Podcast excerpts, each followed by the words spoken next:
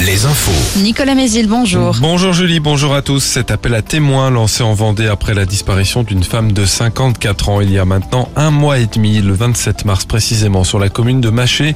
Un membre de sa famille a alerté les autorités deux semaines après sa disparition le 10 avril. Le parquet des Sables d'Olonne a démarré l'enquête avant de se dessaisir au profit de celui de la Roche-sur-Yon qui a ouvert une information judiciaire pour enlèvement et séquestration. L'appel à témoins est à retrouver sur alouette.fr.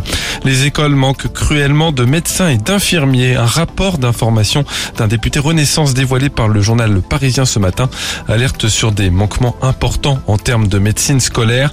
Moins d'un élève de 6 ans sur 5 a passé sa visite médicale, pourtant obligatoire. La France compte moins de 900 médecins scolaires pour 60 000 établissements, un chiffre qui a baissé de 20% en 10 ans. Prendre le bus ou se garer dans l'agglo d'Angers coûtera plus cher à partir du 1er septembre. Les tarifs des transports en commun augmenteront de 4,5%. Pour le stationnement, une heure au parking du ralliement, par exemple, coûtera 80 centimes de plus, 50 centimes supplémentaires pour le parking de la gare. Quel site représentera les Pays de la Loire pour l'émission Le Monument préféré des Français? Les votes pour choisir euh, chaque candidat régional sont ouverts depuis hier matin sur le site de France Télévisions. En Pays de la Loire, le château de Brissac concourt face au Bélème le 3 mai à Nantes et à l'abbaye de l'Épau dans la Sarthe. Les votes sont ouverts jusqu'au 26 mai.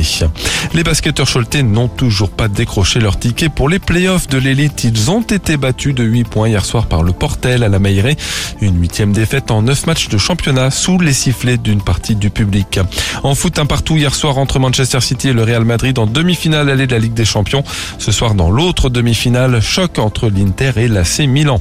La météo, la matinée est partagée entre quelques averses et des éclaircies et averses qui seront plus nombreuses dans l'après-midi avec parfois des orages en Maine-et-Loire. Les maxi 16 à 17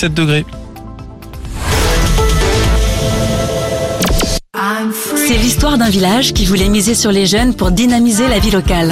C'est aussi l'histoire de Céline. En tant que cliente sociétaire Banque Populaire, elle a pu soutenir